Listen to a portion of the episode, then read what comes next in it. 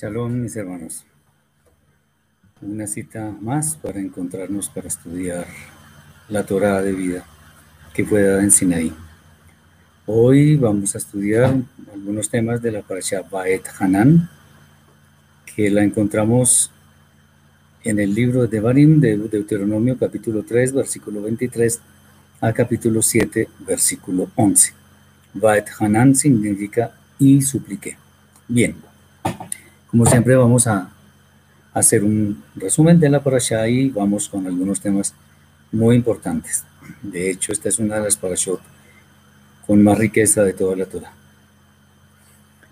Continuando con su discurso, Moshe relata que pidió al Eterno pasar y ver la tierra prometida. Pero él, el Eterno, se había irado y solo le permitió ver todo desde la cima Monte Pisgah, pero sin pasar el Yardén, el, Jordán. También le dijo que animara a Yehoshua, quien sí iba a pasar el Yardén. Moshe exhorta a Israel a guardar los mandamientos, las misbot, para que vivan y entren a la tierra. A ellos no se debería añadir ni quitar nada. Guardar los decretos será testimonio a las demás naciones que no tienen un poder cercano como lo es el Eterno para Israel, ni estatutos ni juicios tan justos como los que les fueron dados. Israel debe guardarse, enseñando a sus hijos los decretos del Eterno. Moshe recordó que cuando el pueblo se acercó a Joreb, escuchó una gran voz, pero no vio ninguna figura. El Eterno nos dio el pacto en mandamientos escritos en dos tablas de piedra para ponerlos por obra en la tierra.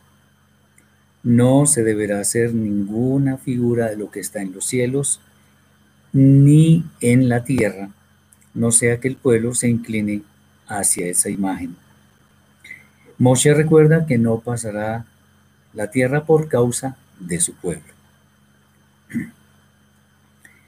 Mo, eh, Moshe advierte que si Israel entra a la tierra y hace imágenes, pone en ese momento por testigos a los cielos y a la tierra de que su pueblo perecería y sería esparcido entre las naciones sirviendo a ídolos hechos de mano.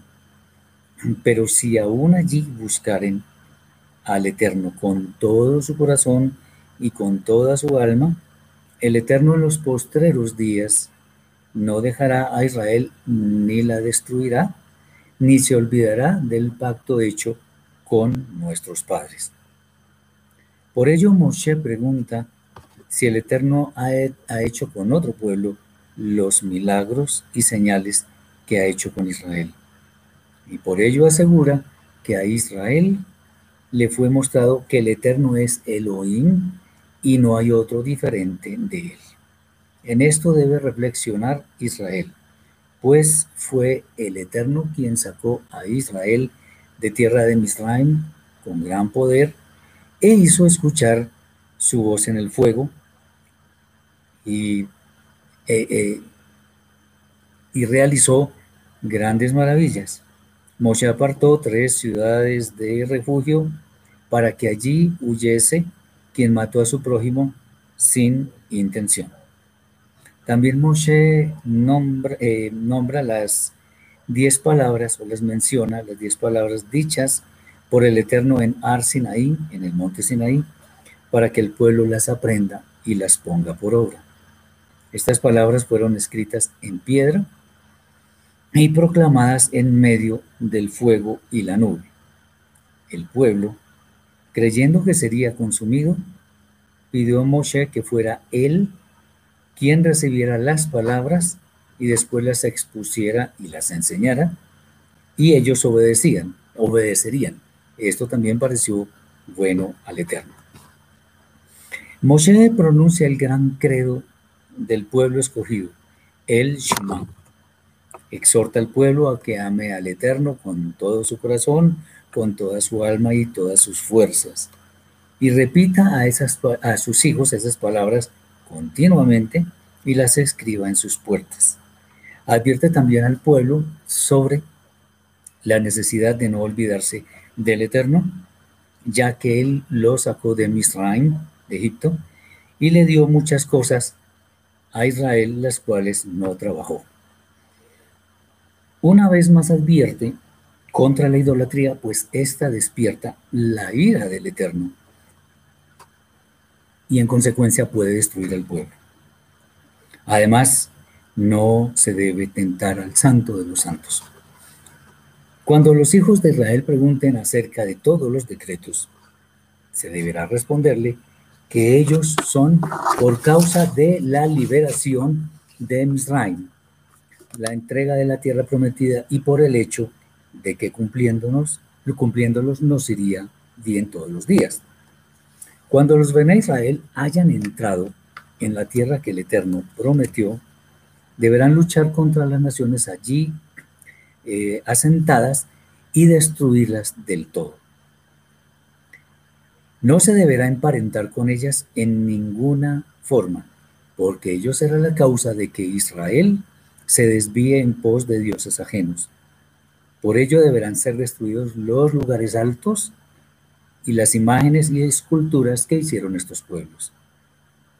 Todo esto es por causa de que el Eterno escogió a Israel de entre todos los pueblos de la tierra, no por ser el más especial, porque además es el pueblo más insignificante, sino porque el Eterno les amó y es fiel a los pactos con nuestros antepasados. Moshe recalca la fidelidad del Eterno y su justicia, que da el pago a quien lo aborrece. Por lo tanto, Israel deberá guardar todos los decretos. Bueno, esto es más o menos el resumen de la parasha y vamos a hablar de unos asuntos supremamente importantes. Eh, lo primero, queremos ver cómo debe ser el verdadero testimonio del pueblo escogido, del pueblo de Israel. En el libro de Deuteronomio, de Barín, capítulo 4, versículos 5 al 8, está escrito, Mirad, yo os he enseñado estatutos y decretos como el eterno mi Elohim me mandó para que hagáis así en medio de la tierra en la cual entráis para tomar posesión de ella. Dice, guardadlos pues y ponedlos por obra, porque esta es vuestra sabiduría y vuestra inteligencia ante los ojos de los pueblos, los cuales oirán todos estos estatutos y dirán, ciertamente, pueblo sabio y entendido, nación grande es esta porque ¿qué nación grande hay que tenga dioses tan cercanos a ellos? Bueno, aquí la palabra dioses no cuadra mucho, sino jueces, autoridades, como lo está el eterno nuestro Elohim en todo cuanto le pedimos. ¿Y qué nación grande hay que tenga estatutos y juicios justos como toda esta ley que yo pongo hoy delante de vosotros? Bueno, Israel como hemos visto anteriormente, fue, es y será siempre el pueblo escogido del Eterno, porque el Eterno no cambia en ninguna forma. ¿Y esto para qué? Para que fuera luz o para que sea luz mejor a, las demás naciones. Justamente para cumplir esta misión, muy especial por cierto, el Eterno estableció un camino que es invariablemente donde quiera que estemos, la obediencia a la Torah y a sus misbot. Pues bien, el pasaje mencionado, este que acabamos de leer, justamente está confirmando este hecho, ya que nos dice que al oír los estatutos que el Eterno nos ha dado, las demás naciones reconocerán la grandeza de nuestro pueblo. La realidad del mundo hoy en día nos muestra que efectivamente el pueblo de Israel es identificado por cosas como, por ejemplo, la dieta kashrut, la santificación del Shabbat y muchas otras cosas, que son ni más ni menos misbot promulgadas por el Eterno mismo. Cuando yo digo que son misbot, no me refiero a la alajá, sino me refiero a los mandamientos que dentro de la Torah cumple el pueblo judío en forma rigurosa. A pesar de esto, existen algunas tendencias en la actualidad, han surgido muchas de ellas, y sobre las cuales es bueno hacer una reflexión en torno a eso. Bien, por un lado, se ha entendido correctamente que el pueblo escogido del Eterno, bendito sea, es Israel. Hasta ahí bien. Pero ello ha dado pie para que muchas personas, en su afán de identificarse con el pueblo judío, con nuestro pueblo, pretendan adquirir todas las, las, costumbres. Cuando digo pueblo judío es porque representa a todo Israel, pero el pueblo judío es solo una parte del pueblo de Israel. Entonces quieren adquirir algunas costumbres dejando a un lado la esencia de un verdadero creyente en la Torah. Bien, o sea, cualquier cosa, cualquier eh, motivo vale si conduce a intimar más eh, específicamente con los judíos, con las personas que practican el judaísmo. Esto en realidad, y es bueno decirlo, lo decimos con respeto, pero es algo que queremos decir siempre y no vamos a cambiar de opinión, es en cierta forma esto refleja una baja autoestima de las personas. Porque en realidad, acordémonos que un verdadero judío no es el que por fuera tiene una, tiene un aspecto que lo identifica como judío. El sombrero, a veces hay diferentes sombreros, el gabán negro, la barba larga, bueno, muchas cosas. Eh, en realidad, esto corresponde a personas que están practicando el judaísmo muchas veces en una forma muy ortodoxa, muy apegada a la letra de lo que dicen los rabinos, no la Torah, y obviamente, pues a, muchas personas les gusta, esto es bueno decirlo. Bien, eh, judío, como lo dice por ejemplo Rav Shaul en, el, en la carta a los Romanos capítulo 2 versículos 28 y siguientes, un verdadero judío no es el que lo es exteriormente, por la pinta, por la forma como reza. Por... No, eso no es un judío verdadero. Un judío verdadero es el que alaba al Eterno con su forma de obedecer la Torah y sus mandamientos. Acordémonos que cuando Lea, la mujer de Jacob, iba a tener su cuarto hijo, y esto ya lo hemos dicho en otras oportunidades, y teniendo en cuenta que el nombre está íntimamente ligado a la misión que va a cumplir la persona, Lea dijo, ahora alabaré al Eterno, y por eso le puso el nombre Yehuda, o sea, Judá como lo llaman, pero es Yehuda. Yehuda es la raíz de lo que de la palabra Yehudi, que es judío. Y un verdadero Yehudi es el que alaba al Eterno con su vida, con sus obras. Eso es lo que tenemos que tener en cuenta. Con esto no estamos menospreciando a las personas que están dentro del pueblo judío rabínico y usan esas vestimentas y esas cosas. Allá ellos está bien. Lo que queremos es enseñar a distinguir de tantas doctrinas, tantas enseñanzas de hombres que pululan en la actualidad, queremos que nos vayamos por el lado que la Torah establece. De ahí que sea tan importante el estudio de las raíces hebreas de la fe. Por eso yo siempre sugiero, recomiendo que las personas que quieren saber de este camino no se vayan a una sinagoga judía rabínica, sino más bien busquen a un maestro de las raíces hebreas de la fe. Encuéntranlo y él seguramente les va a guiar en la forma más adecuada. Bien, es bueno entender entonces que un judío verdadero no nace, sino que se hace. Entonces, eh, muchas personas preguntan, por ejemplo, ¿usted de qué religión es? No, yo no practico ninguna religión, pero soy judío. ¿Cómo así? Entonces toca explicar todo aquello que dice Rab Shaul, que es un verdadero judío y todo aquello. Bueno, si la persona quiere escuchar. Ahora, el hecho de que nos identifiquemos con alguna religión, eso no nos va a añadir valor espiritual. O sea, perdamos las esperanzas porque por ahí no es el, asunto. Bien, otro, otro, otro, otro punto sobre esto es que hay también quienes se identifican muy especialmente con los sabios de nuestro pueblo, de los sabios del pueblo judío, de Israel, hace muchos años. Pero hay un problema, y es que es tanta esa identificación con ellos que todo lo que ellos promulgan pasa a ser para estas personas, que muchas veces lo hacen de buena fe, pasa a ser como como dogmático, como axiomático lo que ellos dicen.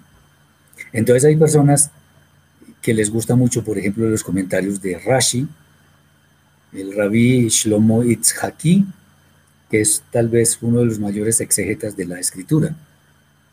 Debo decir que a mí me gusta, pero eso no significa que este hombre haya sido infalible. Hay muchas cosas de sus interpretaciones que es mejor como decimos acá, mirar con lupa, aumento, verlo en, gran detalle, porque no necesariamente todo es promulgación de lo que está en la Torah.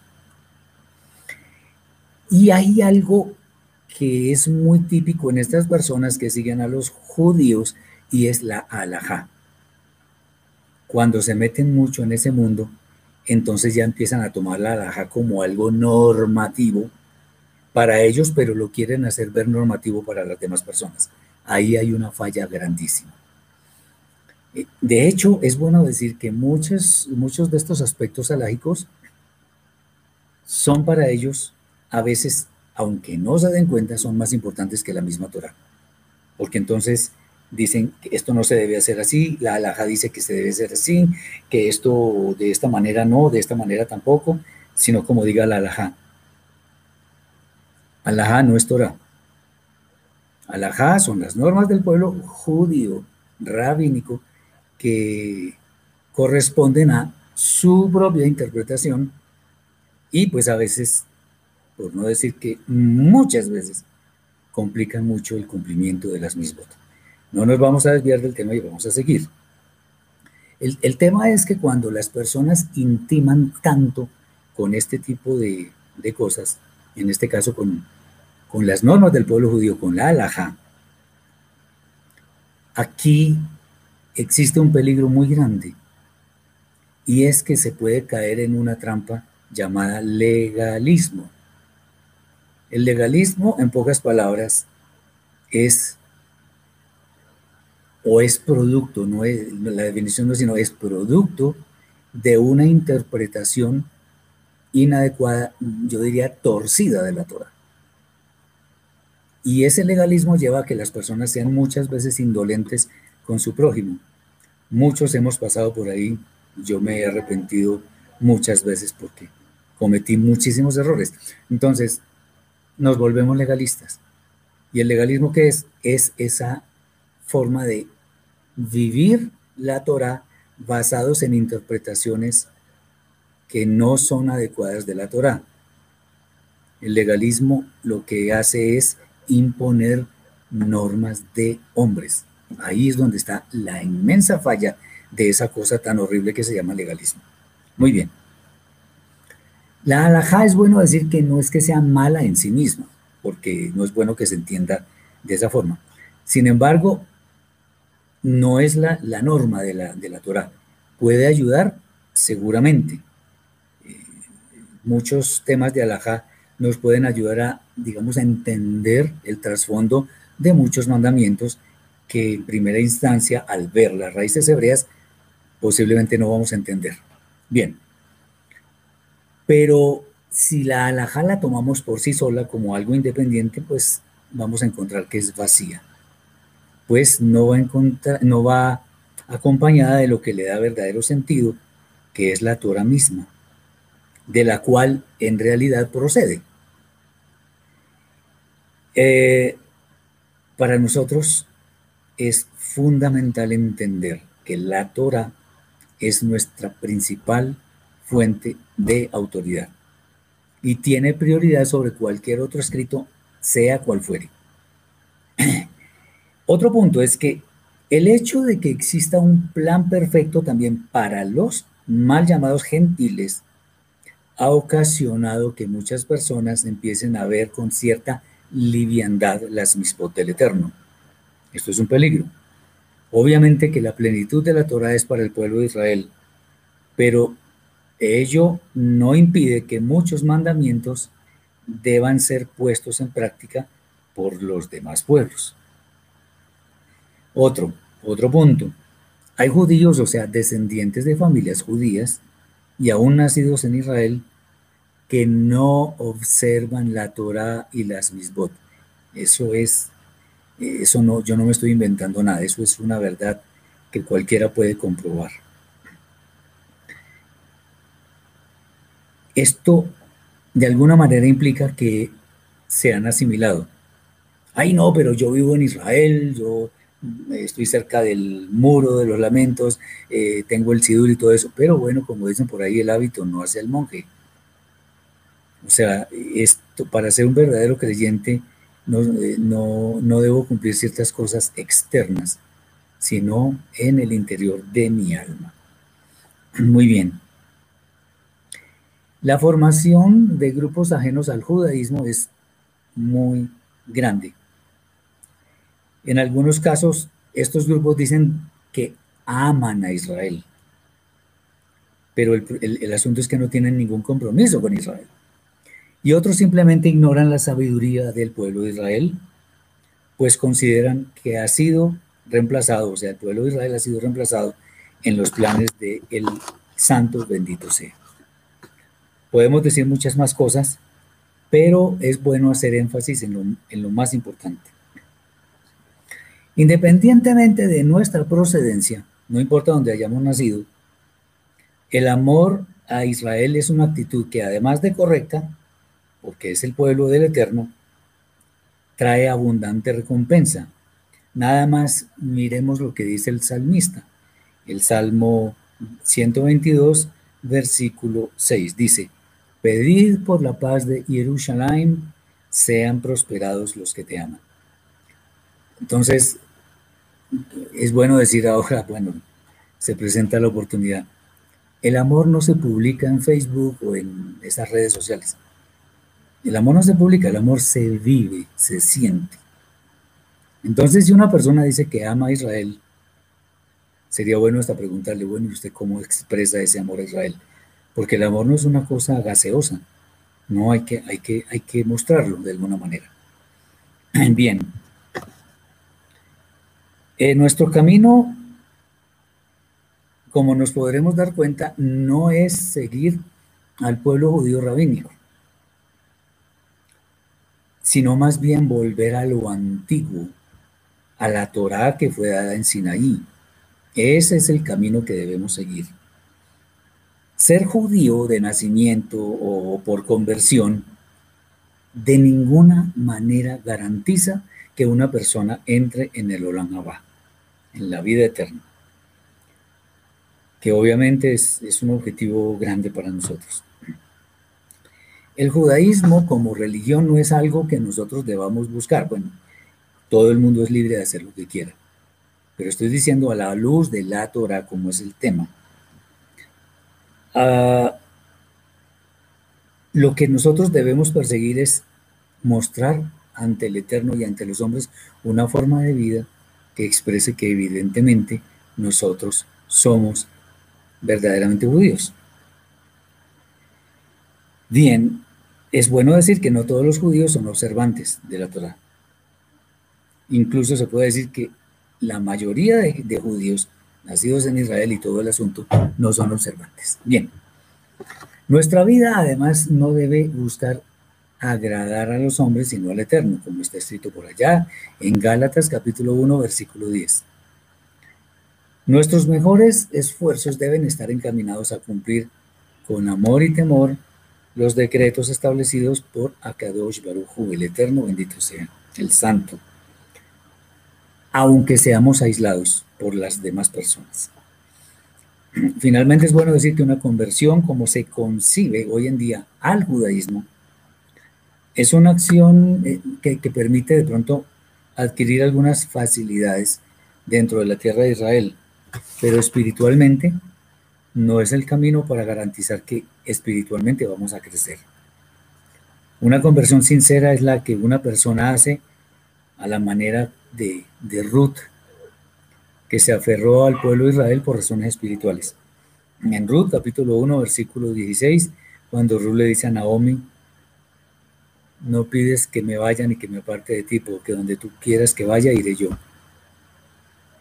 Tu pueblo será mi pueblo y tu Elohim será mi Elohim. Con esa confesión ella demostró que efectivamente sí quería pertenecer al pueblo de Israel. No hizo ningún documento, no hizo ningún espectáculo, no, simplemente hizo una confesión verdadera porque el futuro de su vida demostraría que efectivamente iba a ser alguien del pueblo de Israel. Tan cierto es esto que estoy diciendo que ella tiene un libro dentro de la escritura, pero además es bisabuela del rey David, es antepasado de nuestro Rebe Akadosh, el Mashiach Yeshua. Muy bien. Es bueno decir que no todos los caminos conducen a la vida eterna, al al mundo futuro.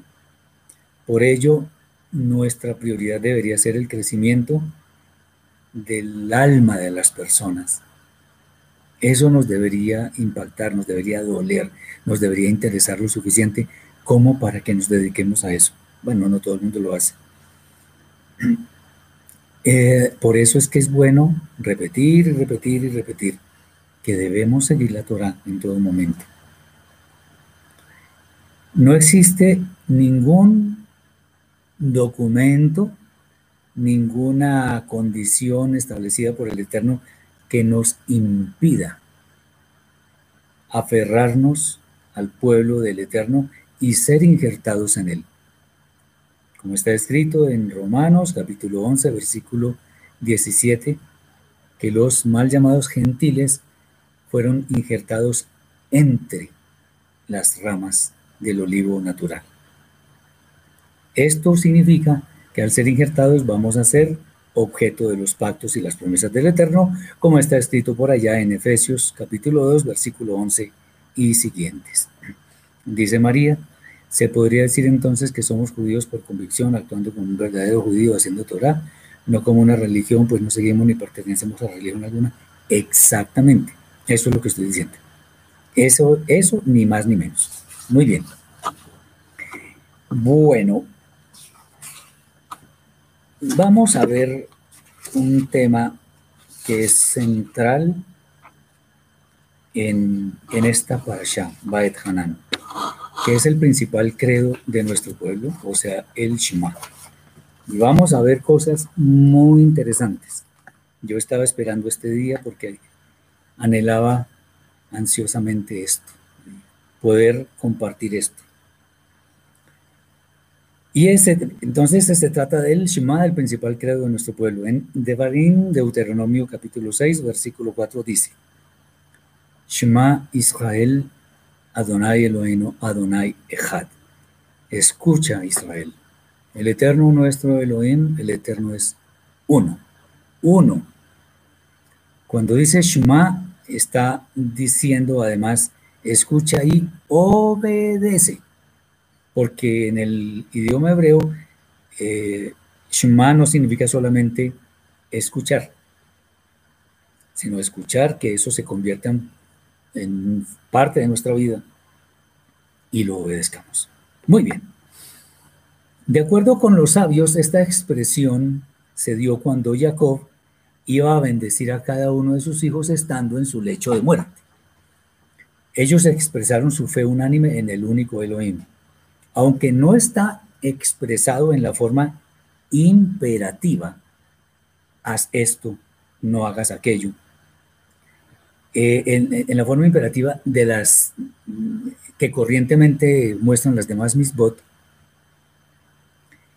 eh, este texto nos indica que debemos reconocer y creer en la unicidad del Eterno. Eso debe quedar claro.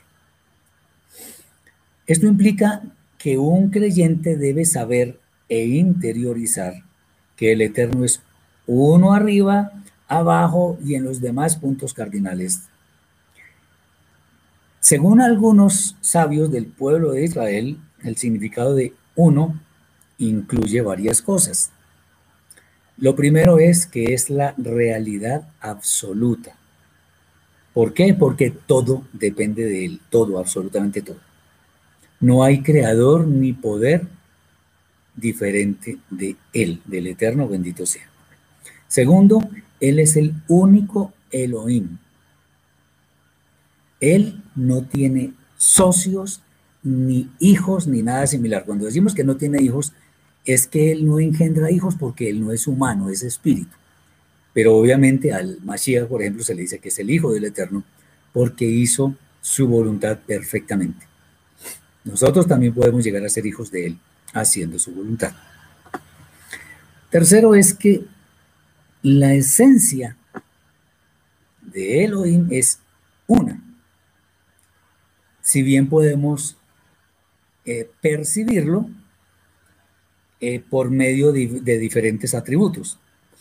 Cuando digo esto me refiero a la inmensa sabiduría, la bondad, la misericordia, la justicia, la omnisciencia, eh, que Él es todo suficiente, todopoderoso, etcétera, etcétera, etcétera.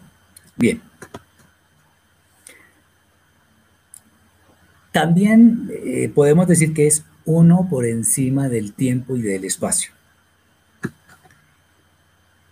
Eh, Jesús dice, ¿debemos declarar el Shema para aumentar nuestra fe?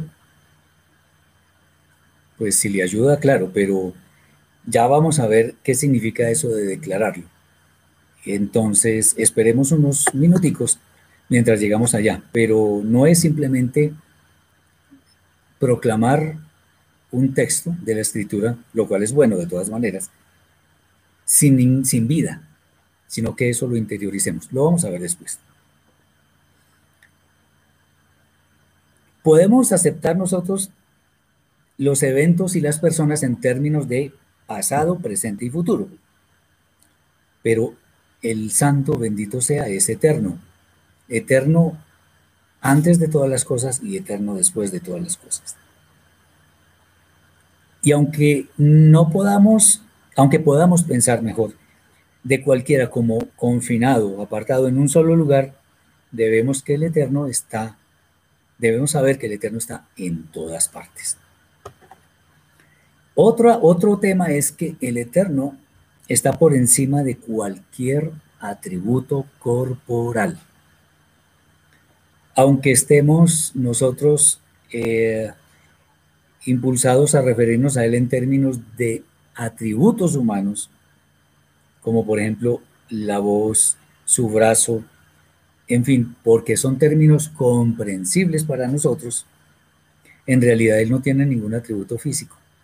Él no se sienta, Él no baja, no sube, no se traslada, no. Él es inmutable. Bien, pero a pesar de que sea inmutable y de hecho no necesite moverse, lo interesante es que no está sometido a ninguna limitación. Muy bien. Al tiempo que un verdadero creyente debe creer en la unicidad del Eterno, en todo momento, en todo lugar, está obligado, o por lo menos es lo que daría a entender el, versículo, de que debe proclamarlo por lo menos cada mañana y cada noche. Eh, Mario dice, en el cristianismo hay un error craso porque dicen que el Mesías dijo que él era el Padre. Eso es una mala traducción. No solo mala traducción, es una traducción eh, malintencionada. Yeshua nunca dijo eso. Él dijo, yo y el Padre somos uno. Pero él no dijo, yo y el Padre somos el mismo. Él nunca dijo eso. Somos uno. Como yo soy uno con mi esposa, como soy uno con mis hermanos en la fe. Pero yo soy yo, yo soy yo y mi esposa es mi esposa. Y Yeshua es Yeshua y el Eterno es el Eterno, pero son una unidad. Es diferente. Bien. Un creyente debe estar preparado para sacrificar su vida antes que negar la unicidad del Eterno, pues esta negación implica necesariamente practicar idolatría. Y un creyente pues, debe estar preparado para sacrificarse antes de cometer idolatría. Un creyente mentalmente preparado para renunciar a su vida por el Eterno es considerado por el cielo como si ya lo hubiera hecho. Así que tengamos muy en cuenta esto. Se puede apreciar, por ejemplo, que para el mundo fue concebida una dualidad en muchos temas, para que exista aquello que llamamos completitud. O sea, el hombre es completo cuando está unido a su mujer. El día tiene sentido en la medida que haya noche. Y podemos dar más ejemplos sobre esto. Hay dualidad. Sin embargo, el Eterno no necesita compañero igual a Él. Él es uno y único. Él no necesita de nada ni de nadie. ¿Por qué? Porque Él es todo suficiente, autosuficiente, todopoderoso. Los seres humanos no somos ni autosuficientes, ni todopoderosos, ni nada por el estilo. Bien. Lo interesante es que además de que Él es uno, es absolutamente necesario que exista para que la creación todo el cosmos se sostenga, para que no se destruya. Entonces, ¿qué pasa cuando nosotros hablamos de la famosa unicidad del nombre y que nosotros podemos atentar contra ella? Bueno, de acuerdo con las enseñanzas de algunos sabios de Israel, sabemos que podemos entender algo de la esencia del Eterno mediante sus atributos pero que no pueden ser comprendidos como los seres humanos. ¿Esto qué significa? Que, sabemos que Él es bueno, pero no posee una bondad, una bondad cognoscible. No es una cosa que nosotros podamos imaginarnos en nuestros propios términos porque yo puedo saber que existen personas buenas. Pero eso podríamos inclusive decir que es casi mezquino con el Eterno porque la bondad del Eterno sobrepasa cualquier bondad humana y no la podemos imaginar. Él es justo y misericordioso, pero tampoco podemos decir que posee justicia y misericordia cognoscibles, porque Él eh, está mucho más allá. Todo lo que Él posee, sus atributos, van mucho, muchísimo más allá tenemos nosotros un alcance limitado, el alcance de él es literalmente ilimitado. Entonces, nunca pretendamos creer que podemos conocer la mente del Eterno, porque nuestra mente es finita, limitada, defectuosa. La de él es infinita y perfecta, no tiene límites. Muy bien. Cuando decimos entonces que atentamos contra la unicidad del nombre, eh, eso sucede cuando cometemos pecados. Puesto que al haber sido nosotros creados con su imagen y semejanza, obviamente cada uno de esos pecados denigran de su nombre sagrado. Por lo menos en lo que se refiere a nuestro testimonio ante las demás personas y obviamente ante él mismo. En el libro de oraciones del pueblo judío, dice, en aras de la unificación del nombre, bendito sea, todas esas cosas. Nos disponemos ahora eh, a recitar el rezo de tal cosa. Me parece interesante traerlo a colación porque allí dicen, en aras de la unificación del nombre sagrado. Y siempre he puesto un ejemplo que de pronto nos puede servir para entender esto de cómo así la unicidad del nombre. Si nosotros estamos frente a un espejo, vemos una, una sola imagen, una, la de nosotros. Pero ¿qué tal si yo le pego una pedrada? Le lanzo una piedra y lo, lo despedazo. Esos pedacitos caen al piso, y en fin. Y cuando yo trato de unirlos, y supongamos que los puedo unir todos, ¿qué pasa? Vamos a ver una imagen totalmente distorsionada. ¿Por qué? Porque esa pedrada lo que hace es convertir nuestra vida en, en algo terriblemente pecaminoso.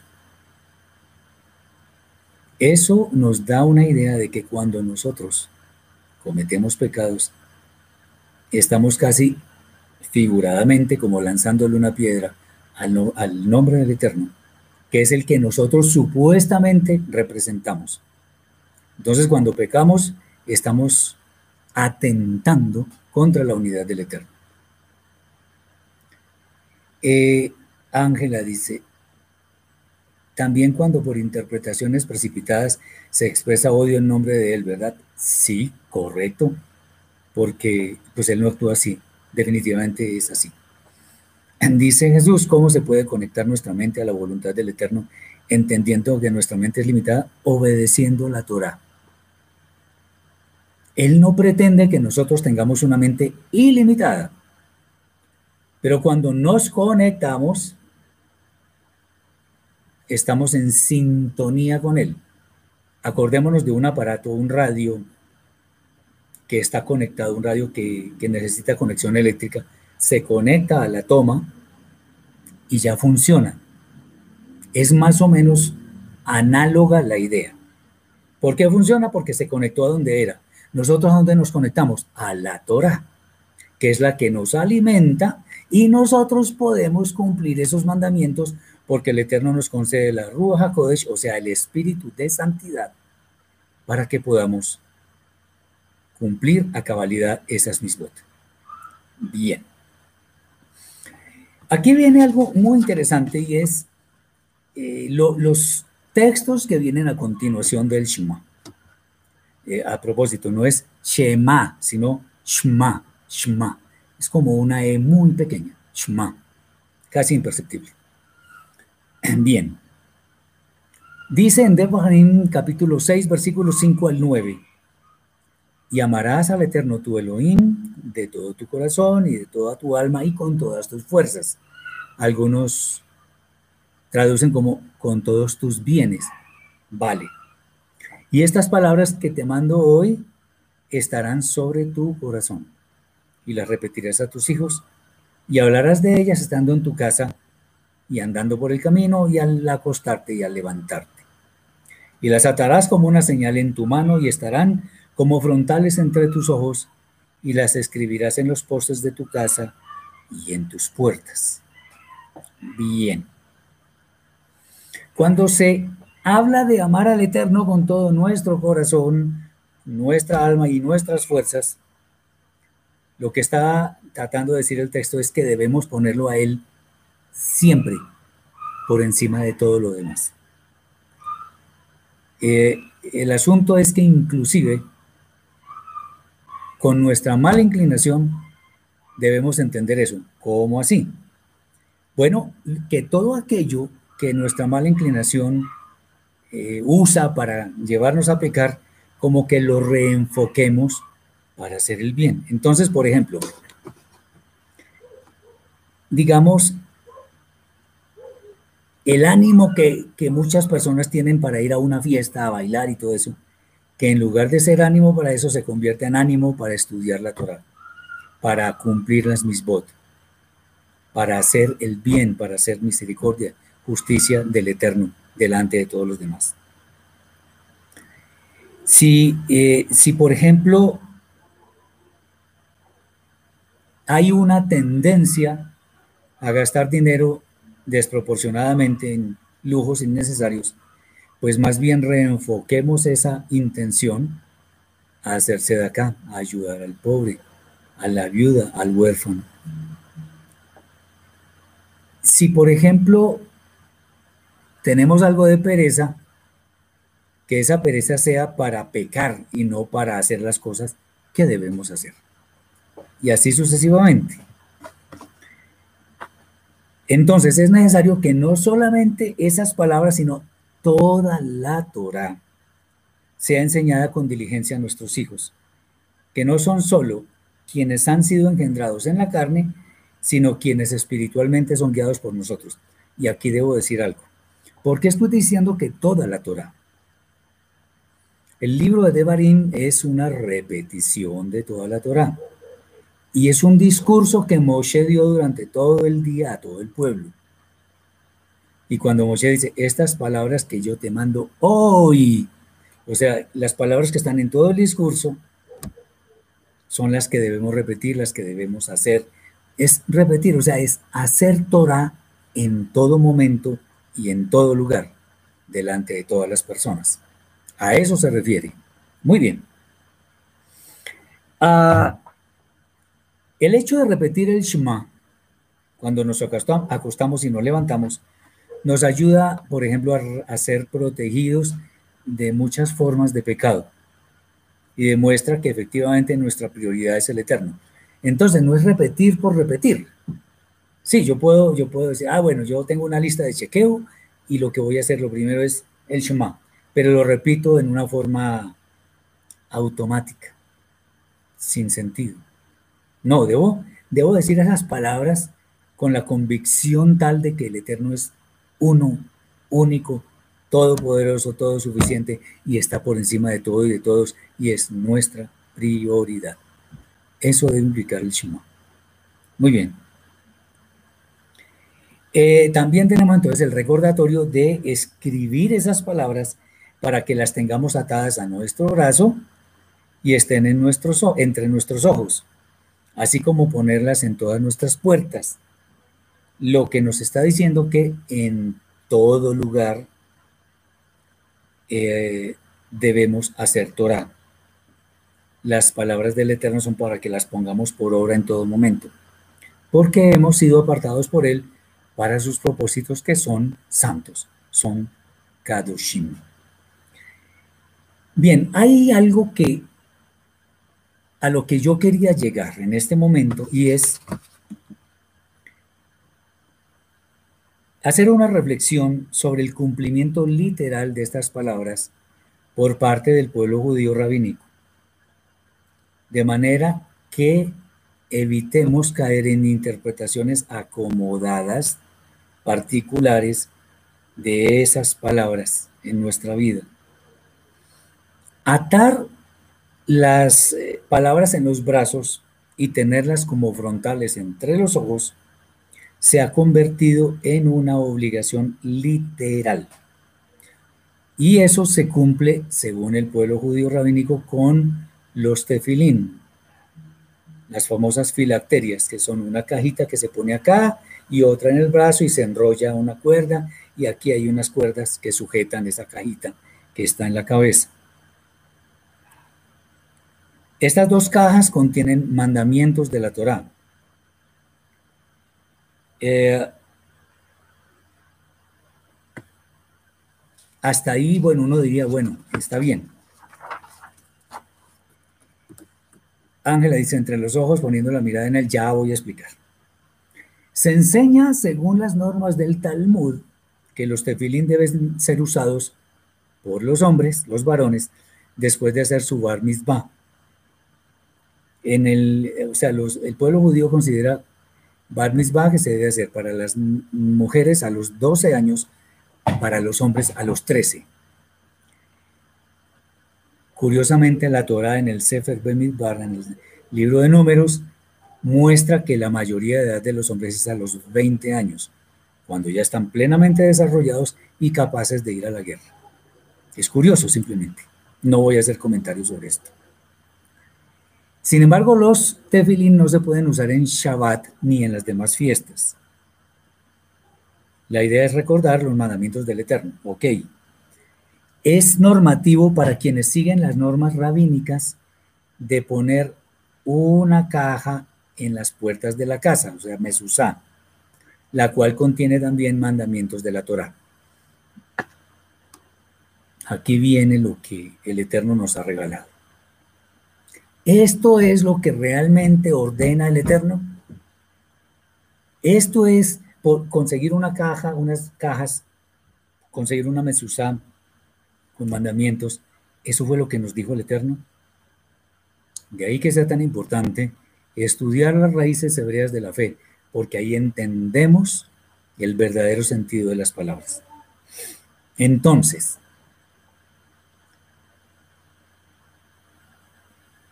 estos mandamientos son rabínicos, o sea, las cajitas. Y es bueno decir que esas cajitas son muy costosas. La mesusá, que ellos llaman kosher, también es muy costosa, porque debe tener un rollo escrito por un sofer, un escriba. Muy bien. Entonces, vamos a ver qué es lo que dice el texto. Originalmente escrito en hebreo.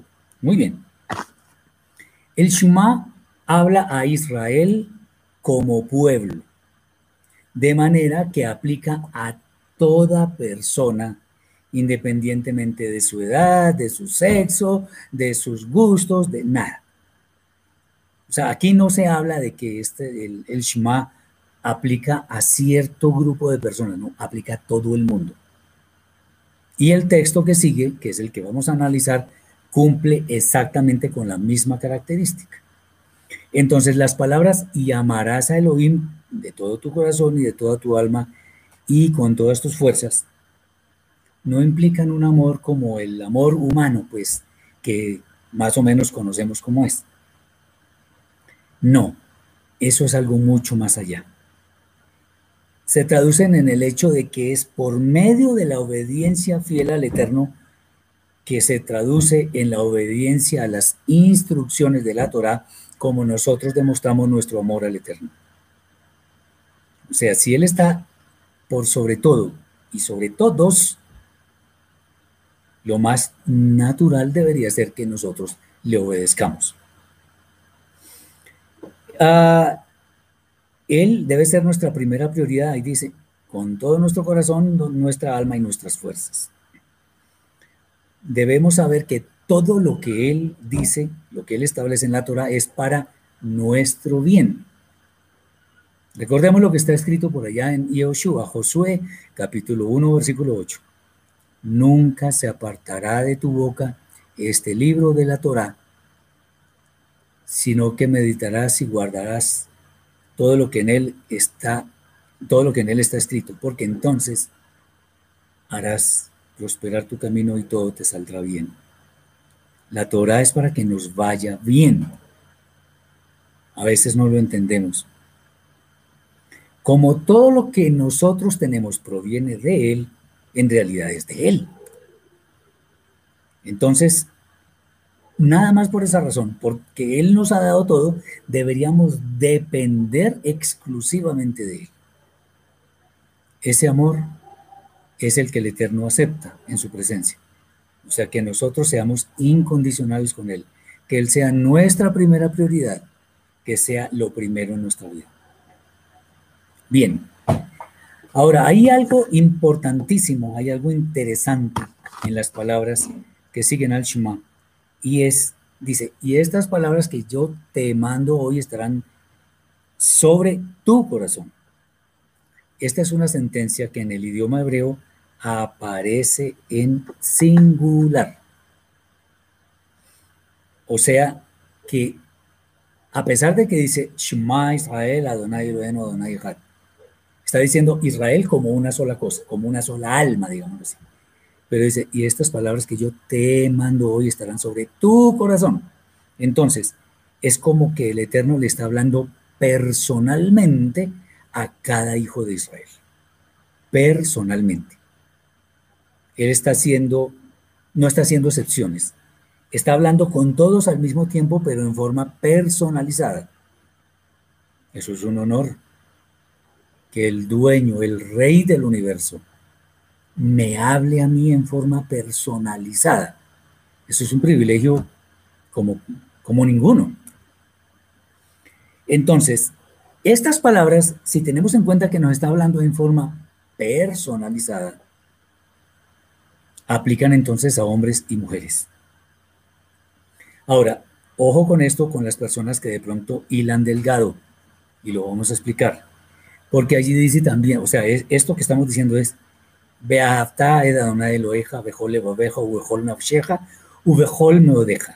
Estos, estos términos hebreos están expresados en forma tal que está hablando a la primera persona masculino singular. O sea, tu hombre masculino singular. Por eso podrían decir los judíos rabínicos que esto aplica solamente a los hombres. No. Lo que pasa es que el, los, textos están escritos en forma tal que se, que está, que se dirigen a la segunda persona, exacto, segunda persona singular masculino, pero porque es inclusivo. Están hombres y mujeres. Eso es clarísimo, está hombres y mujeres. Entonces, esto es para todo el mundo. Volvemos. Shema Israel. Para toda la comunidad de Israel aplica esto.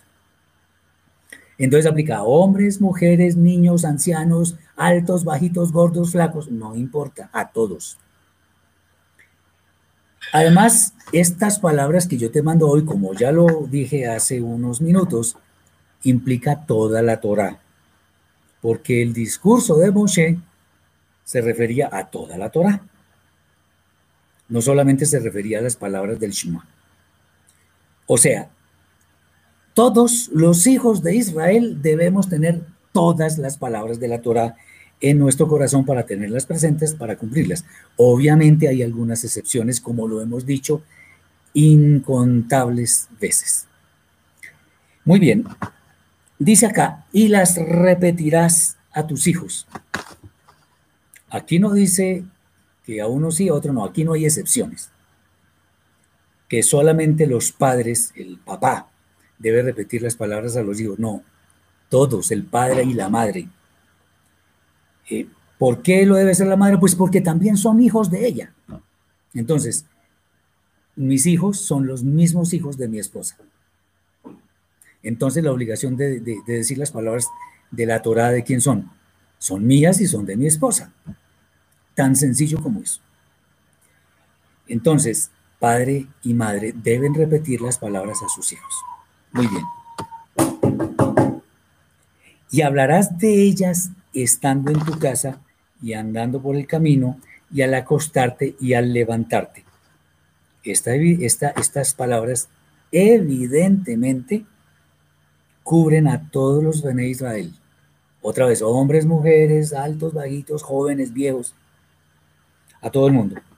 Pues el deseo del Eterno es que todos obedezcamos sus mandamientos. Por eso es que cuando en el pueblo judío rabínico, no estoy hablando en forma de menosprecio, pero tengo que decirlo. Cuando hablan, por ejemplo, del famoso ayuno de Yom Kippur, porque en ninguna parte dice la Torah que hay que ayunar, pero bueno, ellos dicen, bueno, pues hay excepciones porque hay personas que no pueden, por cuestiones de estómago, por cuestiones de, enfermedades. Pues, entonces, al fin, ¿qué? ¿El mandamiento es para todos o no es para todos? Aquí claramente se está diciendo esto es para todos. Y en las fiestas lo que debemos hacer es para todos. Espero que esté claro esto. Entonces, eh, andando por el camino al acostarte y al levantarte. Para todos nosotros, para todos los Bene Israel, eh, y lo debemos hacer en cualquier lugar. Ahora, no significa estar eh, memorizando palabras de Torah y proclamándola en todas partes. No, no, no, no, no. Debemos estar haciendo Torah. Haciendo Torah. Porque podemos encontrarnos con personas que maldigan esas palabras, Hasba Shalom, y entonces profanen el nombre del Eterno y eso nosotros no podemos permitirlo. Muy bien.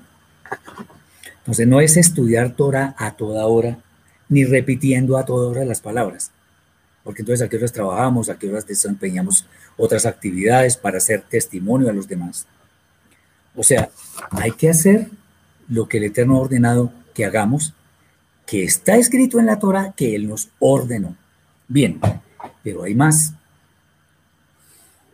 y las atarás como una señal en tu mano y estarán como frontales entre tus ojos. Otra vez, eso no es la cajita, los tefilín acá y acá, no. Bien costosos que sí son, entonces no todo el mundo podría cumplir esa mitzvah, ese mandamiento, porque es muy costoso y el Eterno no puso condiciones de dinero para que las personas cumpliéramos los mitzvot. Muy bien. Estas palabras de las atarás como una señal en tu mano y estarán como frontales entre tus ojos. Significan que nuestros miembros físicos, representados por las manos, así como nuestra mente, que se representa aquí por la frente, deben estar dispuestos a obedecer todas las palabras del Eterno que han de reposar acá. Las manos entonces que simbolizan nuestras acciones, porque las manos y los pies nos dan la idea de hacer, de ser diligentes.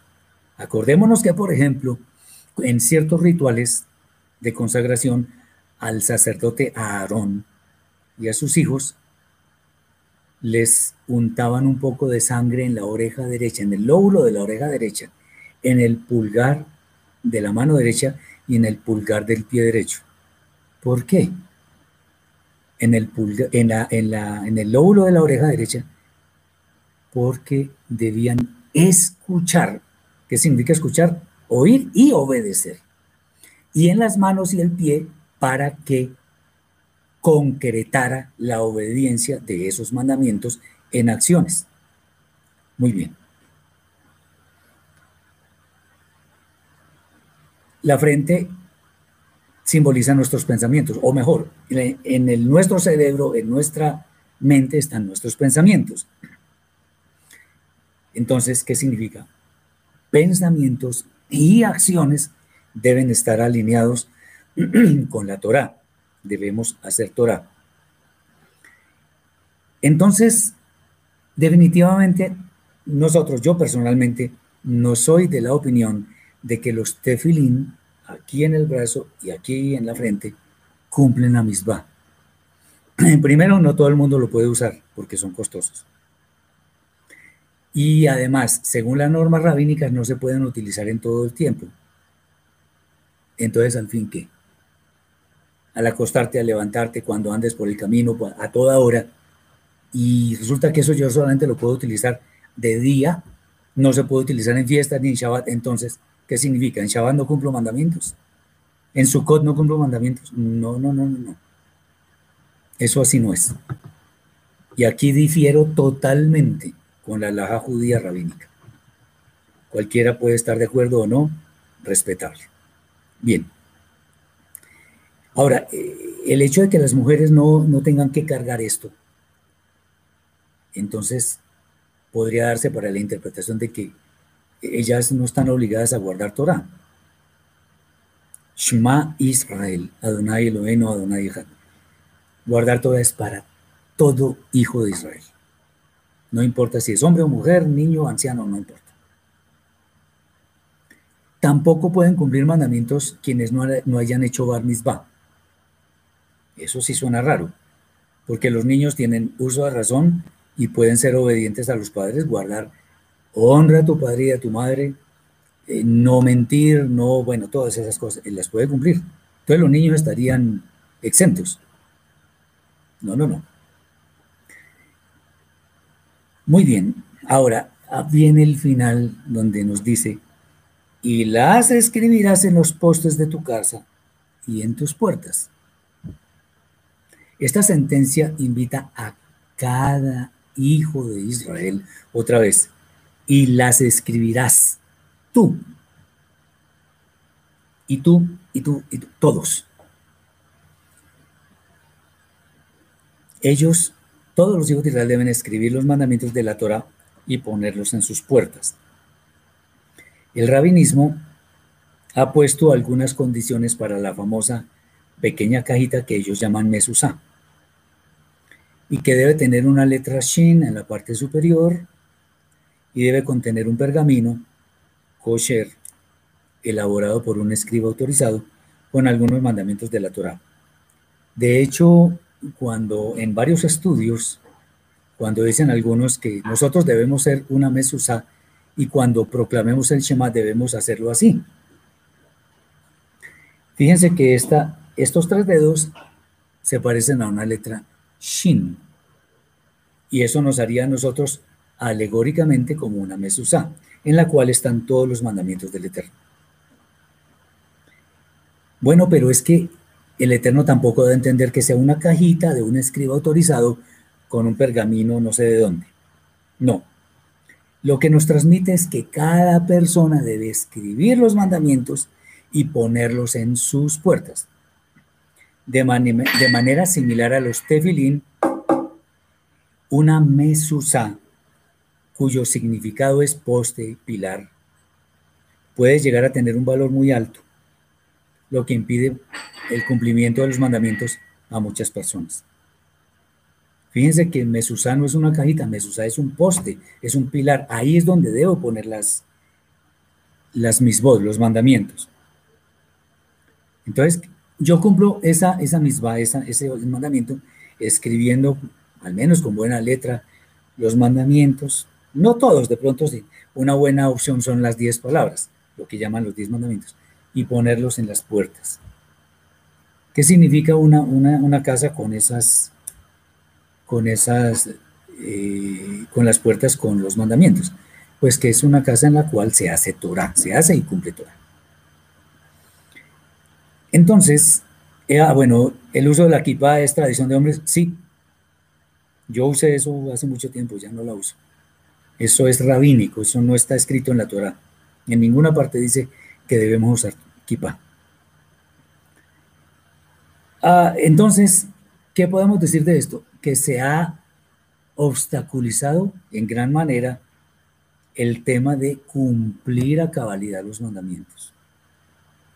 La Torah misma dice que ella es fácil de cumplir que no está en el cielo ni en el fondo del mar, sino que está en nuestra boca y en nuestro corazón para que la cumplamos. Y Yeshua también dice que su yugo es ligero, o sea, su Torah. Entonces, la pregunta que podemos hacernos es, ¿por qué complicamos innecesariamente la Torah?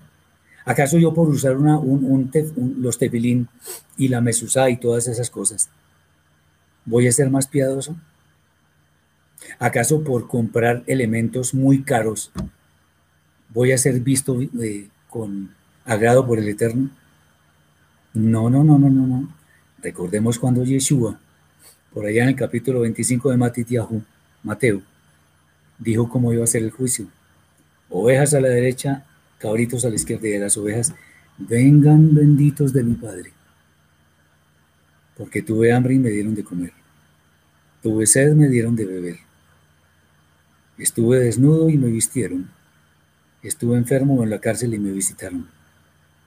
¿Dónde habla por ahí de tener una mesusa carísima y unos tefilín y no sé qué? Ahí no habla nada de eso. Y Yeshua es bien judío, bien cumplidor de la Torah. ¿Y por qué no menciona todo esto? Porque así no es. Lo que debemos es hacer, pero hacer en forma sincera con amor y temor al Eterno. No porque el pueblo judío rabínico lo hace. No, no, así no es. No es. Alguna vez viendo un video de un estudioso secular judío, lo dijo él, no lo digo yo, lo dijo él. Lamentablemente el judaísmo rabínico está llevando a que las personas se aparten de la Torah, porque dice muchas cosas que no están en la Torah. Solamente digo esto. La religiosidad de muchos muestra una falsa piedad. Y obviamente eso se traduce en hipocresía ante el Eterno. El que tenga oídos para oír, que oiga. Debemos cumplir las misbot en forma sencilla, en forma auténtica, que nos nazca de nuestra alma. Eso es. Eh, eso no significa que, sean, que, que, las estemos trivializando, simplemente es con la mejor intención. La Torah es sencilla, pero también muy profunda.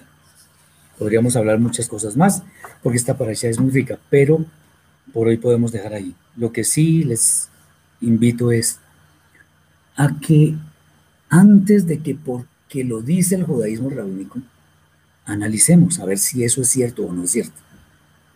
Miremos en la Torá. Si no conocemos el idioma hebreo, hagámonos a un maestro de las raíces hebreas de la fe y él nos va a ayudar. No nos dé miedo decir no sé. No nos dé miedo decir cómo es esto. Yo creí tal cosa. No. Seamos humildes. Humildes delante del Eterno. Acuérdense lo que dice el profeta Mijá, Miqueas. ¿Qué es lo que pide el Eterno? Solamente hacer justicia, hacer justicia, amar misericordia y humillarnos ante nuestro Elohim. Muchas bendiciones para todos, espero que esto haya sido de gran bendición para sus vidas y con la ayuda del Eterno nos vemos mañana a la una para de pronto terminar el libro de Coelet, que está bien interesante. Muchas bendiciones para todos y Shabbat Shalom.